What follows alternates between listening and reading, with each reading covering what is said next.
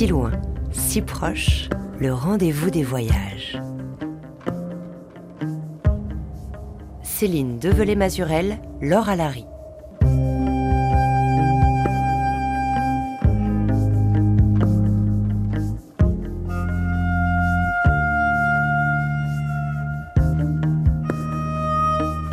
Bonjour à tous, bonjour à toutes. C'est un pays montagnard, cerné de gorges profondes, qu'on a tendance à décrire comme une île intérieure. C'est un pays de haut plateau, aride, situé en Lozère sur les flancs sud du Massif central au sud de la France.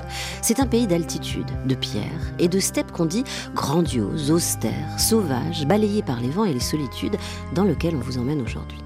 Et pour le rejoindre, ce pays perché aux faux airs d'Asie centrale, il faut emprunter une route sinueuse accrochée à des falaises, ce qu'a fait pour nous au printemps Sybille d'Orgeval.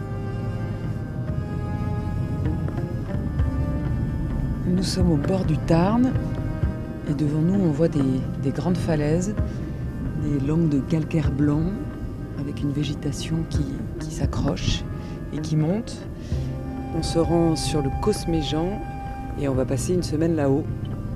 On s'en va euh, observer euh, des petits chevaux sauvages qui ressemblent un peu à des chevaux préhistoriques. Donc moi je suis hyper impatiente de les découvrir euh, parce que bah, j'en ai déjà entendu parler mais ça reste un grand mystère pour nous. Et on va rejoindre notre groupe.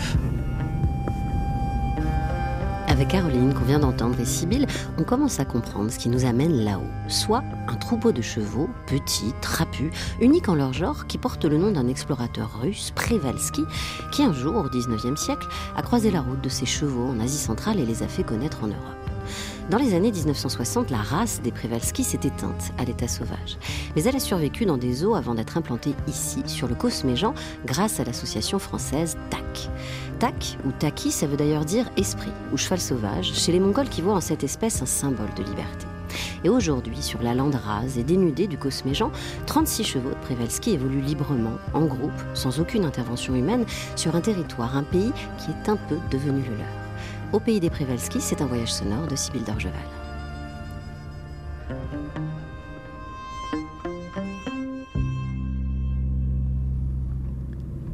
Après les quelques kilomètres en lacet, on débouche sur un, un paysage campagnard avec des fermes, des champs, un paysage de collines. On est sur le Cosméjean. Caroline, tu connais assez bien la région? Je connais un petit peu la région, ça fait quelques fois que je viens et j'y suis surtout venue pour mon ancien travail. Et en fait là on est donc sur le Cosméjean, donc c'est le cos du milieu et il est entouré par le cos de Sauveterre, le cos du Larzac et le cos noir. Donc ça c'est des paysages qui se sont formés euh, au fur et à mesure des siècles et des millénaires même euh, avec les rivières. C'est les rivières qui ont creusé dans le calcaire et qui ont formé ces plateaux. C'était quoi ton ancien travail? Mon ancien travail c'était euh, géomaticienne et euh, hydromorphologue. Donc j'étudiais euh, le fonctionnement des rivières et du coup le, paysage qu'elles créent autour de nous. Et puis on, travaillait sur la relation entre le fonctionnement de la rivière et les activités humaines pour essayer de concilier au mieux les deux. Et maintenant, tu es. Et maintenant je suis comportementaliste équin. Donc, tu travailles avec les chevaux. C'est pour ça que tu es étudiante au, au diplôme universitaire d'éthologie du cheval. Et regarde. Ouais, Ils sont là Ça y est, on les voit Trop chouette Ouais, on commence à voir, euh, on voit un petit, euh, un petit groupe de chevaux euh, couleur crème, typique des Prevalsky. Ouais, ils sont dans le creux là, juste en bas de la route. Et euh, bah, je suis toute excitée moi à l'idée de les voir, ça y est. Oh, oh là là, trop chouette.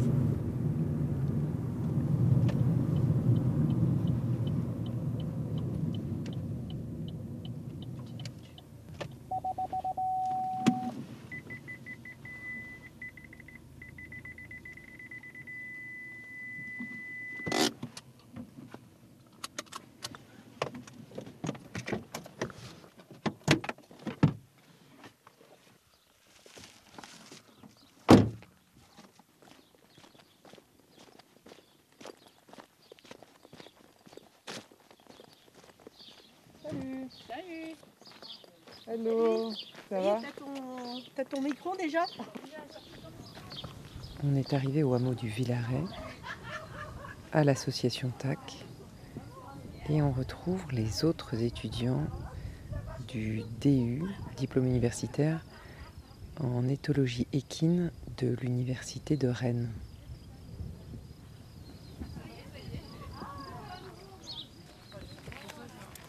Vous avez vu les premiers chevaux Ouais. Euh, Moi là-bas quand on est Dans la voiture Ah bah, il y en a. Tout un groupe. Oui, il y en a là-bas. Ah, et donc Jean-Louis Perrin, pardon. Ça va, Jean-Louis. Je te laisse te présenter de manière plus officielle. Ah ouais, je sais pas comment on fait. Donc Jean-Louis. Euh, heureux de vous accueillir. Donc je suis le directeur de l'association. Voilà. Et Enchanté. donc moi je reste à votre disposition euh, toute la semaine avec l'équipe qui est sur le terrain. Profitez de, de la journée et de la semaine. Je crois que vous allez avoir une super météo. en plus. Ouais, il me semble aussi. C'est pas trop Merci beaucoup.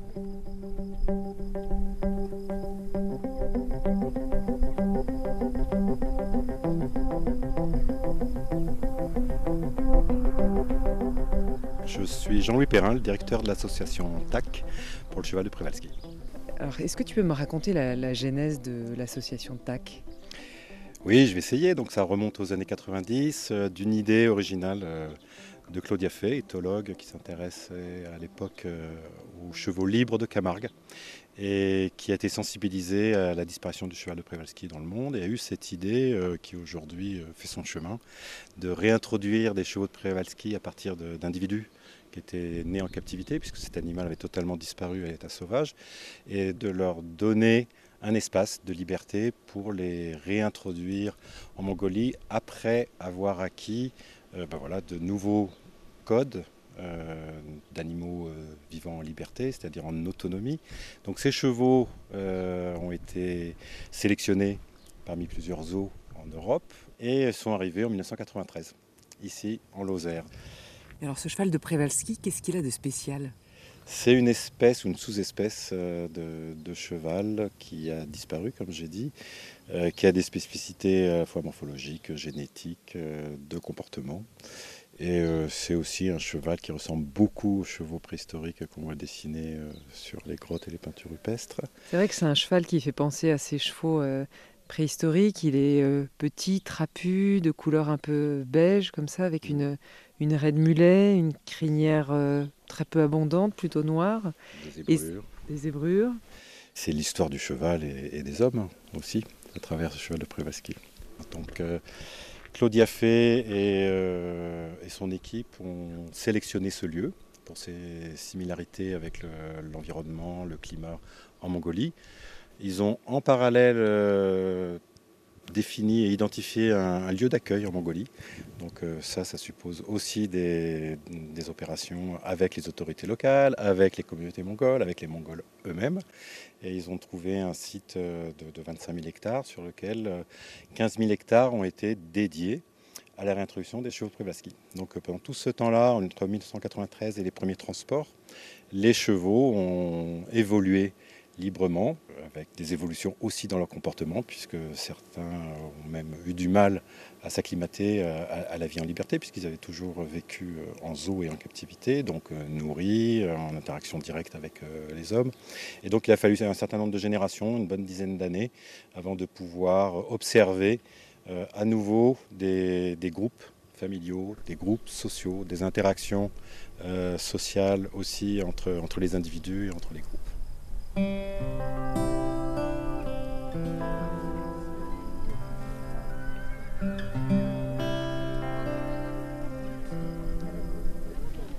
que vous pouvez vous grouper un petit peu? Bon, déjà dans l'enclos, vous n'avez pas le droit d'y aller sans accompagnement. Je ne m'attendais pas à ce que vous sautiez par-dessus la clôture, mais ça c'est dit. Euh, vous avez des pas le droit de ramasser euh, des fleurs, des trucs comme ça. Et euh, il faut être super vigilant dans votre comportement, comme d'habitude, mais encore plus. Euh, votre positionnement. Et normalement, on essaye de se déplacer en patate cohésive. Donc il faut s'ajuster un petit peu à l'autre euh, pour former un gros volume, une grosse masse humaine. Il faut toujours surveiller un peu ce qui se passe autour, parce que vous pouvez très bien avoir des rencontres entre mâles. Et quand c'est ça, ça va vite. Mais encore une fois, ils ont l'air gentils parce que la distance à laquelle on peut les approcher est faible. Mais il peut y avoir un moment de l'agitation dans le groupe et là, euh, personne n'est prêt parce que personne n'a été vigilant. Donc faites vraiment attention à ça et on essaye d'être une grosse patate cohésive. Patate, j'ai pas mieux là pour l'instant. voilà, allez c'est parti.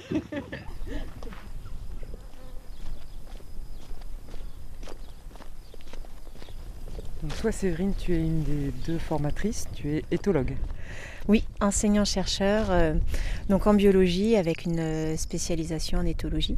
Et du coup, j'enseigne à l'université de Rennes.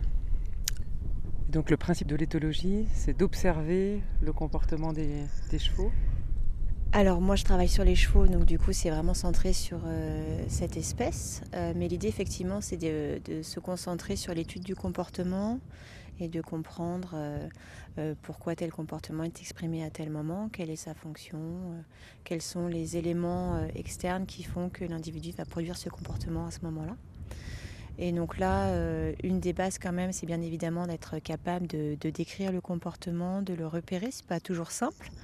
Euh, parce que si on regarde euh, les gens, ne serait-ce qui évoluent autour de nous, il y a un flux continu de comportements. Donc l'idée, c'est d'essayer de, découper ce flux continu en, en, différents comportements de manière à pouvoir bien le quantifier, bien le standardiser et voir justement les variations qui peuvent être occasionnées par euh, des changements de l'environnement, une situation soudaine. ou alors on peut aussi s'intéresser aux variations qui peuvent être liées par exemple à un état d'inconfort passager.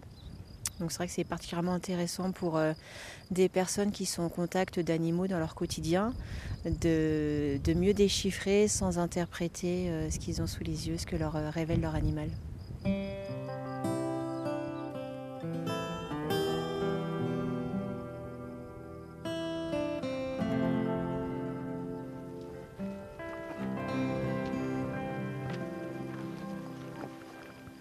À partir de là, on rentre sur le, le domaine des, des, chevaux Przewalski. Donc c'est aussi cet espace-là qui est préservé depuis 30 ans avec une fréquentation humaine qui a augmenté récemment mais qui est quand même toujours relativement réduite. Et euh, on a mis en place un petit peu des zones à enjeu, des cheminements à respecter en fonction bah, de certaines espèces qui vivent dans ce milieu. On essaye de limiter le dérangement et de respecter certains cheminements. Ah oui, euh, voilà. Donc là, ouais, c'est excellent. On a une petite chouette chevêche. Euh, je pensais que c'était ces jours-ci là qu'elles allaient quitter le nid. On a mis un piège photo juste en face de, du gîte. Et euh, voilà, on, voyait, on commençait à voir les jeunes un peu sortir et être nourris à l'extérieur du, du, nid. Donc c'est un petit bébé chouette qui est sorti de son nid. Et oui, c'est ça, ouais. C'est certainement le premier, premier envol, enfin envol entre guillemets.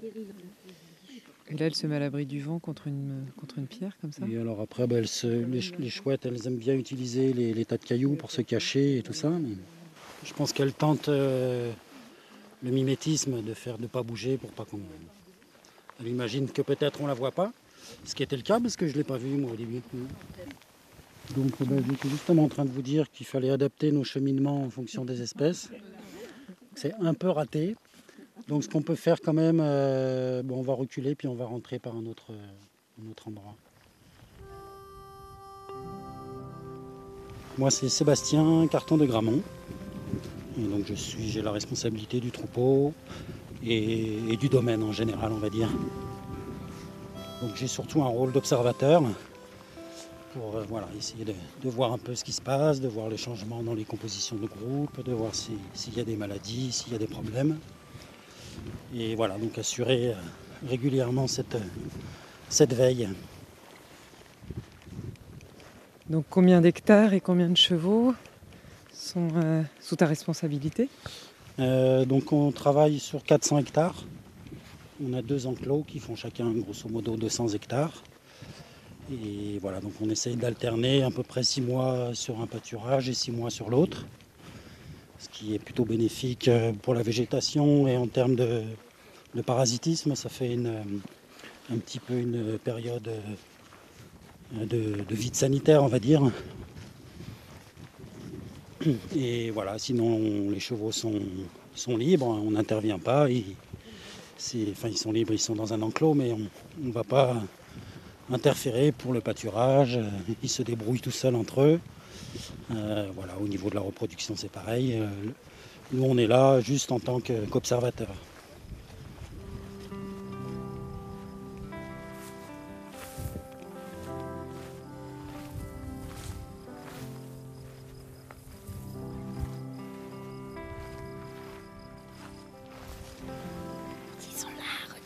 Ah, regarde là-bas.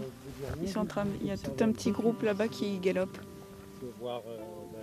Regarde. Ah bah oui, effectivement, on les voit là. 5 même là-haut, ouais. 5, 6, 7, 8, 9. Et les quatre qui arrivent au galop là-bas. Mais pour l'instant, je ne peux pas trop dévoiler qui est qui. Parce que je laisse tout le monde un peu observer et essayer de voir ce qui se passe.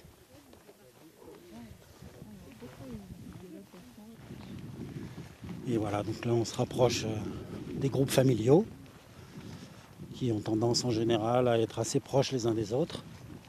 Et puis on aura en périphérie euh, des groupes de mâles célibataires qui en général sont euh, à des distances un peu plus, euh, un peu plus grandes. Si vous voulez, vous pouvez essayer de, déterminer combien il y a de, groupes familiaux. C'est pas toujours évident parce que là ils sont un peu en paquet, mais il y a des moments où on arrive à bien le, le discerner.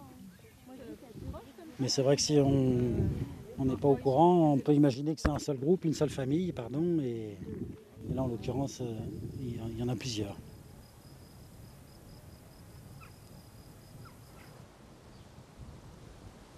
On a le droit de savoir le nom, de- euh, par exemple, le premier qui avance, là, le mâle. Comment s'appelle-t-il? Cosmos. Cosmos.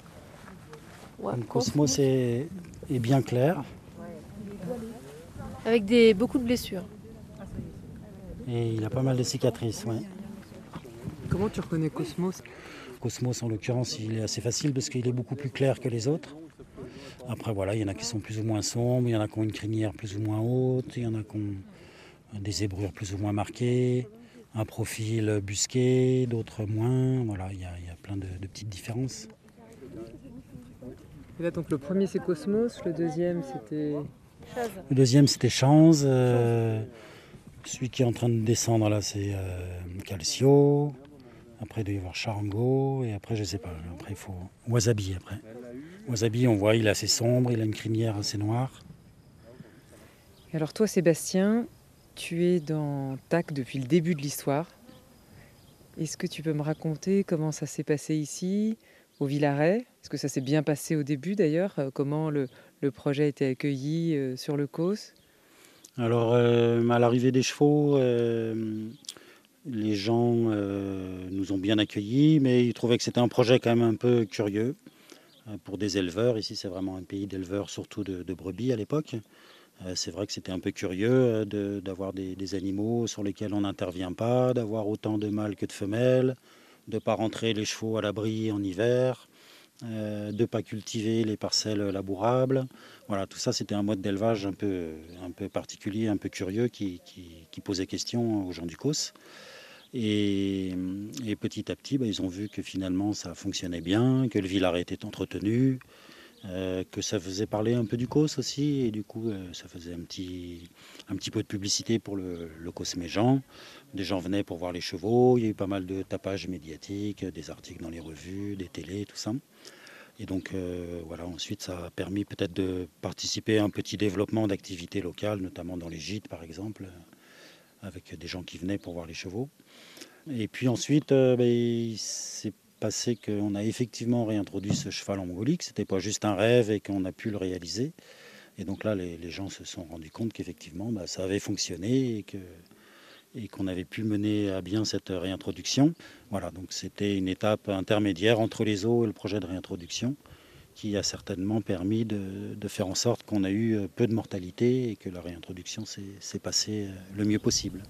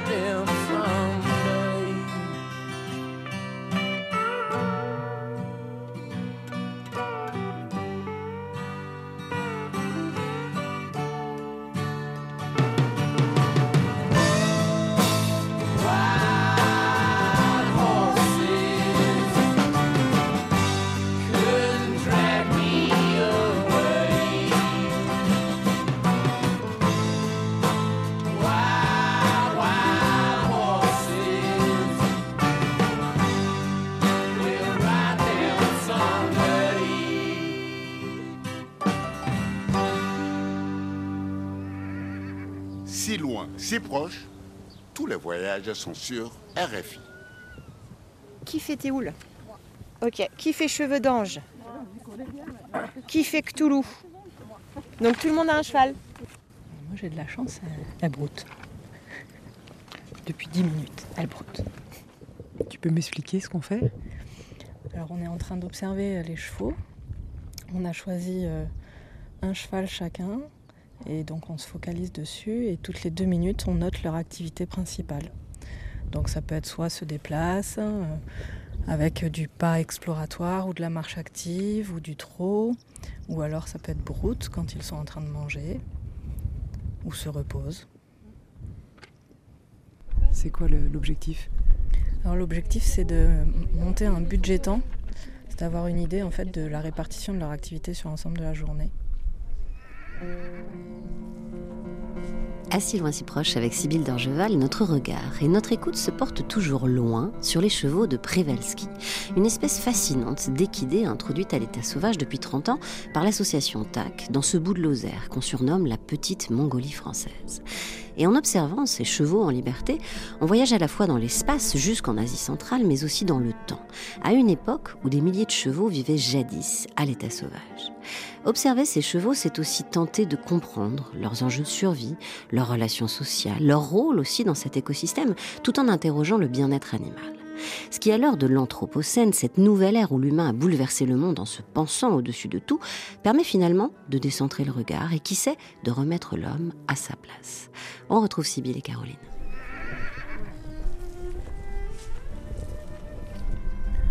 On a encore le, le groupe des groupe des étalons célibataires qui descend la colline en plein galop. Ouais, c'est ça.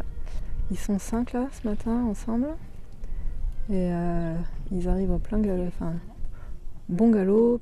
Il y a Calcio qui conduit deux autres pour qu'ils viennent par ici. Ah, c'est marrant, ils sont tous en train de se regrouper là. Ah Ouais, c'est une guerre des gangs qui s'annonce. Parce que là, il y en a quatre qui sont arrivés au galop par la gauche et quatre qui sont Et ouais, arrivés. qui redescendaient. Et ils se sont rejoints. Qu'est-ce qu'ils sont en train de faire? Ils repartent. Ça risque de mettre de l'animation dans le groupe familial. C'est possible. Brita, on se lève normalement, on attendait Séverine. Non, mais les- Non, mais il y avait- euh, il y avait, il y a les mâles qui, qui viennent par là. Si vous voulez, on se remet un peu en groupe serré. Ouais. On se remet en groupe serré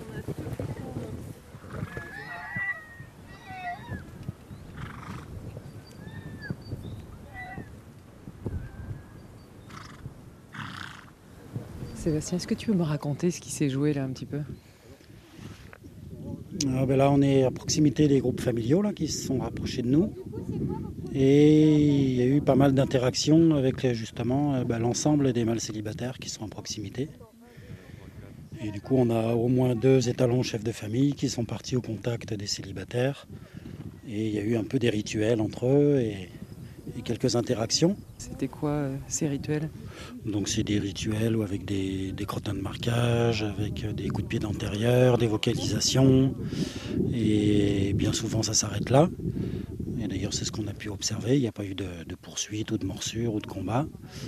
Et voilà, et ils affirment juste leur position de, de- de chef de famille et, et de dominant par rapport aux mâles célibataires.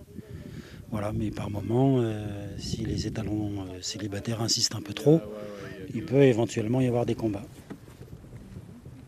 C'est euh, Calcio qui est venu euh, mettre le bazar un peu. Il était tout seul, un peu à l'écart tout à l'heure. Et... et donc Calcio, c'est celui qui fait des conduites. Avec la petite queue courte et très rouge là, oui, très foncée. Donc les conduites, c'est vraiment quand l'étalon euh, rassemble son groupe. Donc il baisse la tête au ras du sol, les naseaux qui, qui- frôlent l'herbe, euh, la tête bien, bien en avant dans le prolongement de l'encolure et les oreilles bien plaquées en arrière. Donc là, il va rassembler son groupe, un peu comme ferait un, chien de troupeau par exemple. Et c'est normalement efficace. Euh, dès que les talons commencent à baisser la tête, les juments se rassemblent.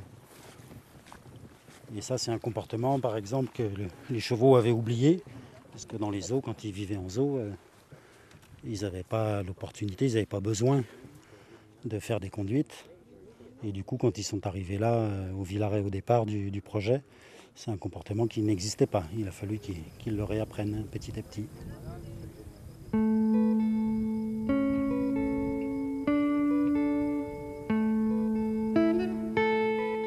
Regardez ce que fait Louravi, là, il baisse la tête.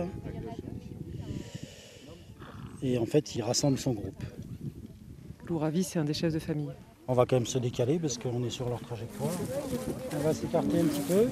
Ils avancent par là, on va se retrouver coincés entre les groupes familiaux et le reste. Là, il y en a 22 au total.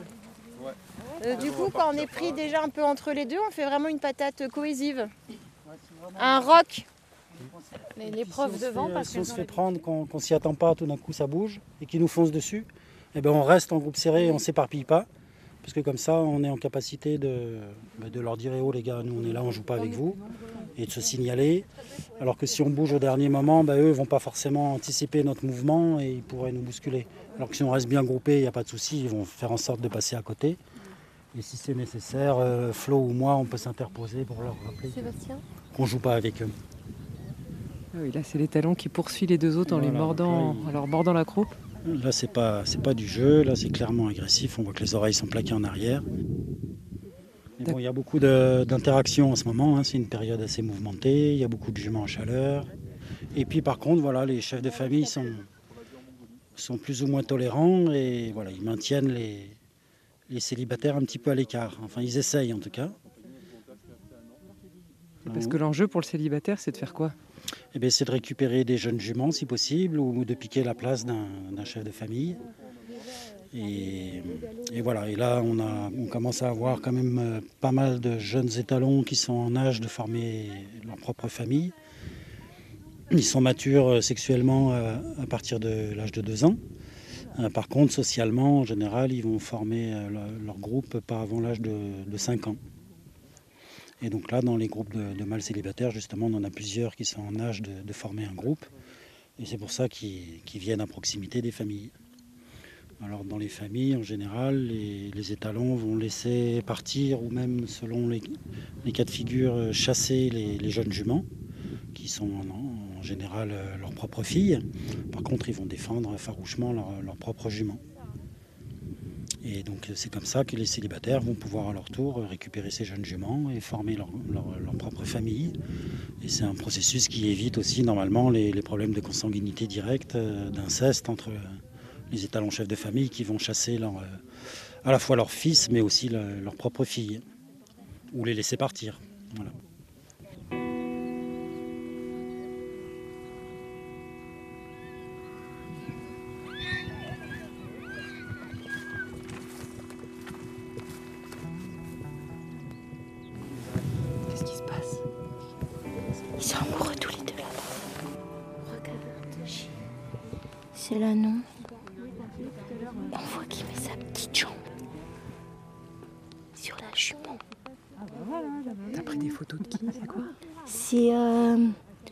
Il s'appelle le petit là qui. Avrel Qui est sur Fantasia. Et après. Attends. Je n'ai plein des photos. Il, il a sailli Fantasia. Il a sailli, Avril. Ouais. crois qu'il a sailli là. hein. Ah ouais. Si, si, si, si, si, si. Donc le, le petit jeune Avril, il a réussi à doubler le, le chef de famille. On dirait. Voilà, donc euh, à 90% en général, c'est l'étalon euh, chef de famille qui est le père des poulains. Mais dans certains cas, on peut avoir des surprises comme ça. Et c'est pour ça qu'on fait des analyses de, de paternité pour euh, confirmer un petit peu que, que l'étalon chef de famille soit- est bien le, le père ou non. Et voilà, et parfois on a des surprises. Ah ben voilà. Il est probable qu'il quitte sa famille prochainement pour rejoindre les groupes de mâles célibataires. Mais pour le moment, tant qu'il est dans le groupe, eh bien, il tente sa chance pour, euh, pour faire des saillies. C'est un trio amoureux. Donc là, on a eu de la chance parce qu'en en peu de temps, on a vu déjà plein de comportements, plein de choses intéressantes. Et c'est un peu unique euh, en France d'avoir l'opportunité d'observer des chevaux euh, qui, qui ont la possibilité d'exercer tous ces comportements sociaux. Parce que c'est rare tout simplement d'avoir des élevages avec plusieurs étalons dans un même espace. Voilà, il y a un vrai petit théâtre social là. On a l'impression qu'il se passe plein de choses. Oui, oui, oui, il s'en passe, oui. oui, oui. Il y a un groupe de cyclistes euh, en plein milieu du chemin de la Croix là. Euh, ouais, Flo, tu disais quoi? Il y a un groupe de 6 ou 7 cyclistes euh, en plein milieu du chemin de la Croix là. Et ils vont dans, la... dans quelle direction Vers la Bégude ou? Alors moi j'ai l'impression qu'ils vont plutôt vers le, vers le Villaret, hein, comment ils sont tournés. Bon, bah du coup, on peut les laisser sortir. S'ils sont dans la bonne direction, Calcio est un peu en contrebas. C'est juste que là ils sont arrêtés, je sais pas ce qu'ils font. Ouais, bah écoute, euh, pour l'instant, c'est peut-être pas la peine de déranger Julie. On va voir si s'ils sortent. Parce que c'est quoi le problème avec les cyclistes? Euh, bah, c'est que les cyclistes euh, passent dans l'enclos des chevaux et normalement, c'est pas autorisé. Et voilà, mais le problème qu'on a, c'est qu'on a un chemin qui traverse l'enclos. Et il y a des gens qui, malgré les panneaux euh, et la signalétique qui est quand même bien visible en principe, euh, voilà, s'engagent sur le chemin. Et après, ben, voilà, ça peut être problématique si jamais ils croisent les chevaux. Bon, en principe, c'est pas dangereux, mais euh, voilà, on n'est pas à l'abri qu'il y ait des gens qui aient envie de s'approcher un peu trop près ou des gens avec des chiens, là, ça peut être problématique. Parce que les chevaux vont avoir tendance à, à charger les chiens. Et voilà, donc ça, ça peut éventuellement causer des problèmes. Euh, on va redescendre et vous rejoindre. Ok, ça marche. À tout.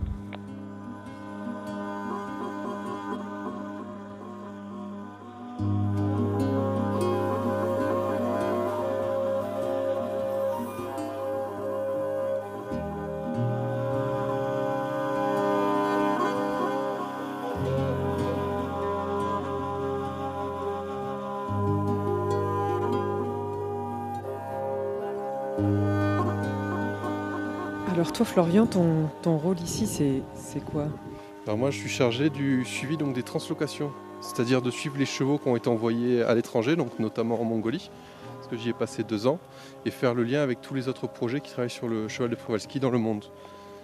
Et après, je m'occupe du suivi, avec donc j'aide Sébastien pour le suivi, et je m'occupe aussi de tout ce qui est base de données.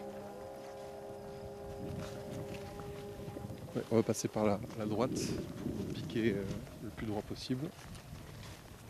Et alors donc, euh, tu t'es retrouvé à, à suivre les chevaux qui ont été euh, prélevés du troupeau ici pour être euh, relâchés en Mongolie. Donc ça, j'y suis resté deux ans, de 2015 à 2017, pour aider les, les rangers à faire le suivi comportemental des chevaux. Et concrètement, tu as fait quoi pendant deux ans? Le protocole à l'époque, c'était tous les jours, on va voir deux familles de chevaux, pendant une heure chacune, et on note tous les quarts d'heure qui est le voisin le plus proche de chaque cheval. Et on a une liste d'une trentaine d'interactions à noter dans nos dictaphones, rentrer toutes ces données comportementales sur l'ordinateur. Et je faisais le lien, parce qu'à l'époque, c'était encore euh, TAC qui gérait le site sur place. Donc en fait, je faisais le lien avec la, la directrice qui était restée en France. Donc donner des nouvelles du troupeau et elle, ses consignes, par exemple, les années où il n'y a pas de neige, qu'est-ce qu'il faut faire, comment apporter de l'eau, à quel moment, ce genre de choses. Parce qu'il y a quand même un, petit soin qui est apporté à ces chevaux. On les laisse pas mourir de soif ou mourir de faim. Alors en fait, le souci, c'est qu'avec le changement climatique, il y a de moins en moins de neige en Mongolie, dans ce coin-là où on est. Et donc s'il n'y a pas de neige, mais les chevaux peuvent pas boire parce que sur la rivière, on peut rouler en, on peut rouler en camion en fait. hein. Il y a un mètre de, glace. Donc naturellement, ce que feraient les chevaux, c'est qu'ils migreraient. Mais là, on ne peut pas les laisser migrer, nous. Ils sont dans un enclos. Donc là, effectivement, il faut leur apporter à boire. Oui, alors est-ce qu'en Mongolie, euh, les, chevaux craignent les, prédateurs? Alors le seul prédateur en Mongolie, hein, c'est le loup. Alors le loup, euh, sur un animal euh, adulte, il y a peu de risques de prédation. On a eu un cas sur un étalon célibataire solitaire boiteux. Ils lui ont mordu la fesse, ils ne l'ont pas mangé. hein. Alors que sur les poulains, par contre, là oui, il y a des cas de prédation. Et de plus en plus, là, vu qu'on a de plus en plus de poulains, donc il y a plus de chances pour un loup d'attraper un poulain. Donc c'est quelque chose, euh, oui, mais qui n'est pas énorme. C'est quelque chose comme deux poulains par an. C'est pas, pas grand chose. Et euh, il y a une étude là, récente qui a montré qu'en fait, du côté de Roussailles, c'est un autre parc où il y a des chevaux. Ce que mangent les loups, c'est les marmottes. Donc tant qu'il y a des marmottes, les loups laissent tranquilles euh, les chevaux de Przewalski, les cerfs et, les, et tous les moutons, les chèvres. Et est-ce qu'ici, sur le Cosméjean, il y a des loups qui menacent le- les troupeaux de Przewalski Alors de Przewalski, non. hein. Ils ont dû peut-être croiser des loups euh, parce qu'il y a du loup. hein. Mais euh, non, non, le loup n'ira pas s'attaquer à, du cheval de Przewalski. Parce que même s'ils ne sont pas prédatés ici, ils ont quand même les réflexes. Je les ai vus faire avec des drones. Donc ils ont peur des drones comme d'un prédateur. Et il y a toutes les familles qui font un arc de cercle, qui se rassemblent face au danger. Et après, normalement, si c'est un danger comme un loup, les étalons vont charger. Bon là c'est un drone, tout le monde s'enfuit, mais ils ont quand même les réflexes. Et face à une barrière d'adultes Przewalski, on- le loup ne l'attaque pas. Donc là, ils n'ont pas essayé de charger les drones. Non, ben non. Non, non, ils sont plutôt courus euh, et c'est dangereux parce que les drones, c'est les touristes l'été et euh, ça peut mener à des piétinements de poulains par exemple. C'est jamais arrivé, mais euh, c'est un risque. Des piétinements de poulains dans la panique, c'est un risque et c'est interdit en plus en territoire de parc national. Et alors, toi qui connais bien la Mongolie, est-ce que ici, l'écosystème ou le paysage ressemble à la Mongolie? Qu'est-ce qui te fait penser à la Mongolie? Qu'est-ce qui te... Alors ici, ça ressemble pas du tout là où on les a mis nous, parce que là où on les a mis nous, c'est le- les dunes du sable du Gobi. Par contre, ça ressemble beaucoup au parc de Roustaï, qui est donc de la steppe, comme ici, de semi-montagne. Et après, il paraît que ça peut ressembler à l'est de la Mongolie, mais j'y suis pas allé encore. Mais ce qu'on retrouve par contre, c'est certaines espèces comme la stipa, la steppe peinée, ce qu'on appelle le cheveu d'ange ici. Et ça, on retrouve de ces herbes de cette famille-là, parce que c'est des herbes typiques des steppes. Et en fait, le cheval, ce qu'il lui faut, c'est de la steppe. Donc, c'est pas usurpé d'appeler le Cosméjean la petite Mongolie? Ah, je pense pas, mais ça dépend quel coin de Mongolie, quoi. En tout cas, il y a quelque chose qui ressemble à la Mongolie, c'est le vent. Ouais, ça le vent, oui.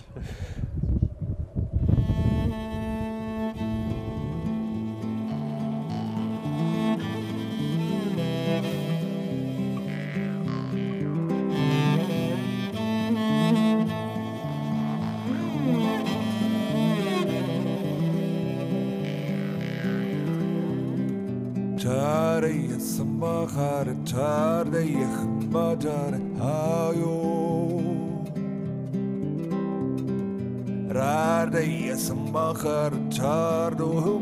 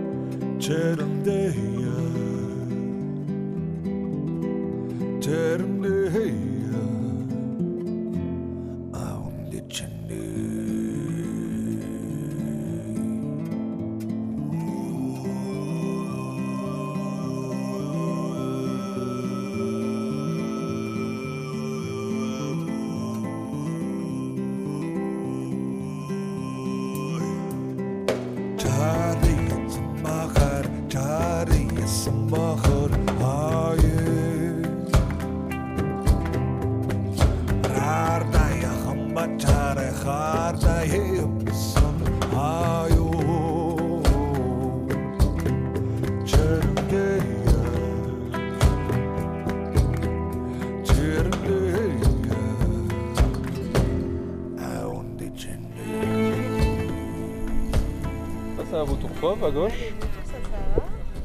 Et l'autre, il. Après, on va dire que je le vois pas des masses. hein. Non, peut-être un circaète Jean Leblanc. Là-bas, c'est un autre vautour. Circaète Jean Leblanc, on le reconnaît, il est tout blanc dessous. Et il mange les, euh, les reptiles, spécialisés des serpents. Oui, tu observes aussi en l'air, tu n'observes pas que à terre. Oui, oui, il faut en fait euh, pour euh, renseigner. Alors moi, j'y connais pas grand-chose en oiseaux, mais pour renseigner ce qui se passe euh, avec le parc notamment.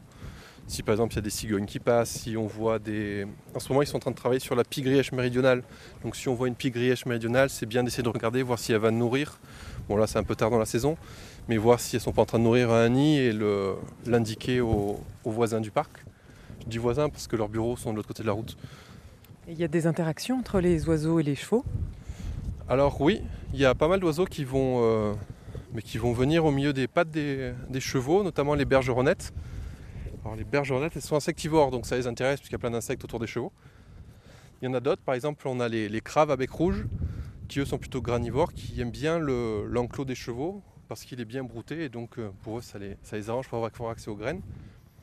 Et bien sûr, après il y a les vautours qui mangent les chevaux morts. Ah oui, les vautours viennent se délecter des cadavres. Voilà. Les chevaux. C'est ça. Après, il y a aussi d'autres oiseaux qui vont se poser sur le dos des chevaux pour manger les, les insectes ou les parasites qui sont sur eux. Donc certains chevaux les tolèrent très bien et d'autres n'aiment pas trop ça. C'est c'est rigolo à observer ça. Oui, donc il peut y avoir une sorte d'intérêt mutuel. C'est ça. Et puis même pour les vautours, ça, ça nettoie, ça fait partie. Ah, pour les vautours, ça nettoie, ça, ça repart dans le cycle. Puis il y a les vautours, mais il n'y a pas que, hein, il y, a- il y a tous les corvidés, donc les, les pies, les corbeaux, les, les grands corbeaux, les corneilles, tout ça qui viennent aussi euh, les manger. Plus les renards, bien évidemment. Oui, donc il y a beaucoup de monde. Voilà, il y a du monde dans l'enclos, il est tout clôturé, mais il y a du monde dans l'enclos qui peut passer. Il n'y a que les chevaux qui ne peuvent, pas- qui peuvent pas en sortir.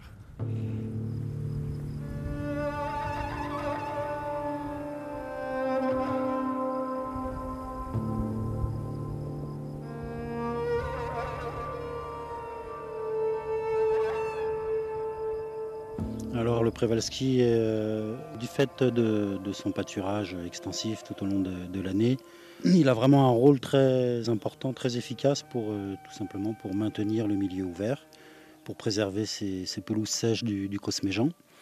Euh, voilà, ça permet d'éviter que ce milieu se ferme et sur ces milieux de, de, pelouses sèches comme ça, on va trouver tout un cortège animal et végétal très spécifique, dont beaucoup d'espèces protégées comme les Dicknem criards par exemple, euh, la picarièche méridionale, euh, voilà, qui sont des espèces protégées. Et, euh, donc le cheval a vraiment un rôle important à ce niveau-là. Voilà, on protège à la fois le, cheval de Przewalski, mais ça permet, à, travers cette protection et cette gestion de, l'espace, de préserver plein d'autres espèces. Donc lui, c'est un peu la tête de pont, l'espèce emblématique. Et en fait, derrière lui, euh, grâce à lui, plein d'autres espèces sont, sont protégées. Voilà, c'est ça, et c'est un petit peu euh, également le- son rôle en Mongolie. Euh, le fait d'avoir réintroduit le cheval là-bas, il a, il a fallu mettre en place des mesures de, de gestion de- des espaces. Et, et ça profite également à tout un cortège animal très, très spécifique, dont d'autres espèces menacées, comme certaines gazelles par exemple, ou beaucoup de- d'espèces d'oiseaux. On est dans la région des Grands Lacs et il y a la, rivière Zafrangol qui, qui borde le site.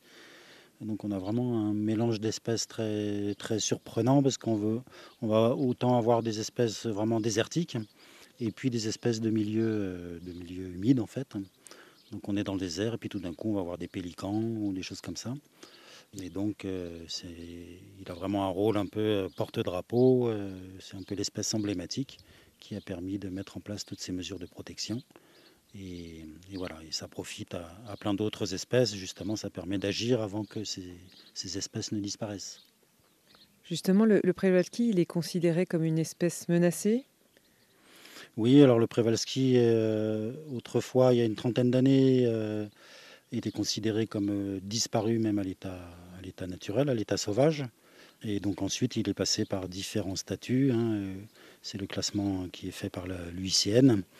Et il est passé de- d'espèces euh, disparues à l'état naturel à- en danger d'extinction, ensuite en danger. Et voilà, c'est le cas maintenant.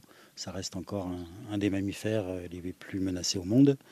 Mais c'est beaucoup mieux qu'il y a 30 ans, dans la mesure où maintenant, on a quand même plusieurs, euh, environ 700 à 800 chevaux en Mongolie qui, vivent dans la nature. Et, et en tout, il y a environ 3000, euh, un peu plus de 3000 chevaux dans le monde. Mais voilà, la plupart sont encore dans des, dans des parcs zoologiques. Et il en faudrait combien pour considérer que l'espèce n'est plus menacée? Alors on estime qu'il faudrait plusieurs populations, euh, si possible, de- d'environ 1000 chevaux. Donc deux à trois populations, voire un peu plus, euh, pour considérer que l'espèce n'est plus en danger.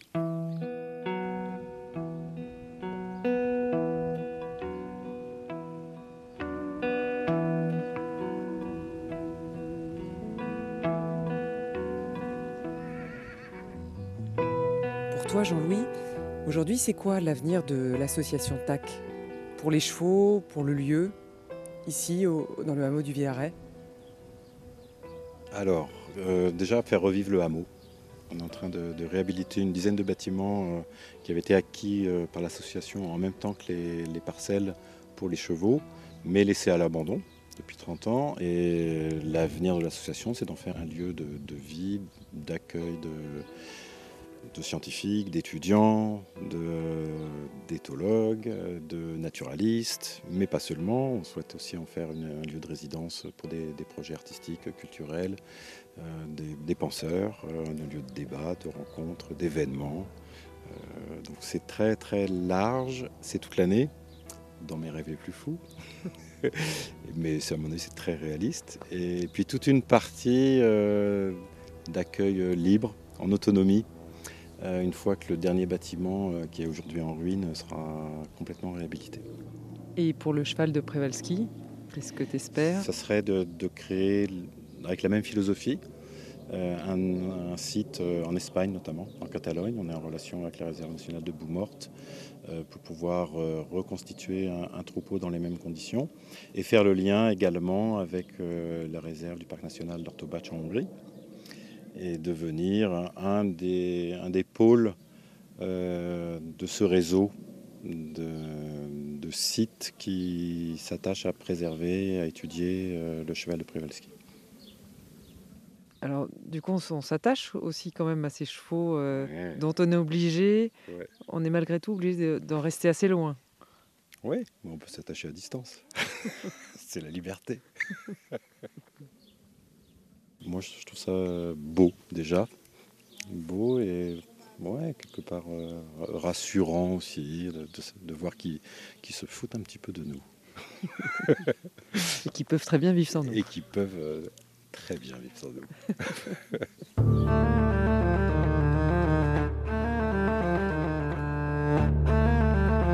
Au pays des Prévelski, c'était un voyage sonore de Sybille d'Orgeval. Merci à l'association TAC, à Jean-Louis, son directeur, ainsi qu'à Sébastien et Florian. Merci également à Séverine Henry et Martine Hausberger, éthologue et formatrice du diplôme universitaire d'éthologie de Rennes, ainsi qu'à Hélène Roche et tous les étudiants du diplôme universitaire. Merci enfin à Théoul, Fantasia, Wasabi, Cheveux d'Ange et tous les autres chevaux qui ont toléré la présence de nos micros si loin, si proches. Sybille d'Orgeval, Laura Larry, Céline Develay-Mazurel, on vous salue, chers auditeurs. Rendez-vous la semaine prochaine pour d'autres voyages sonores.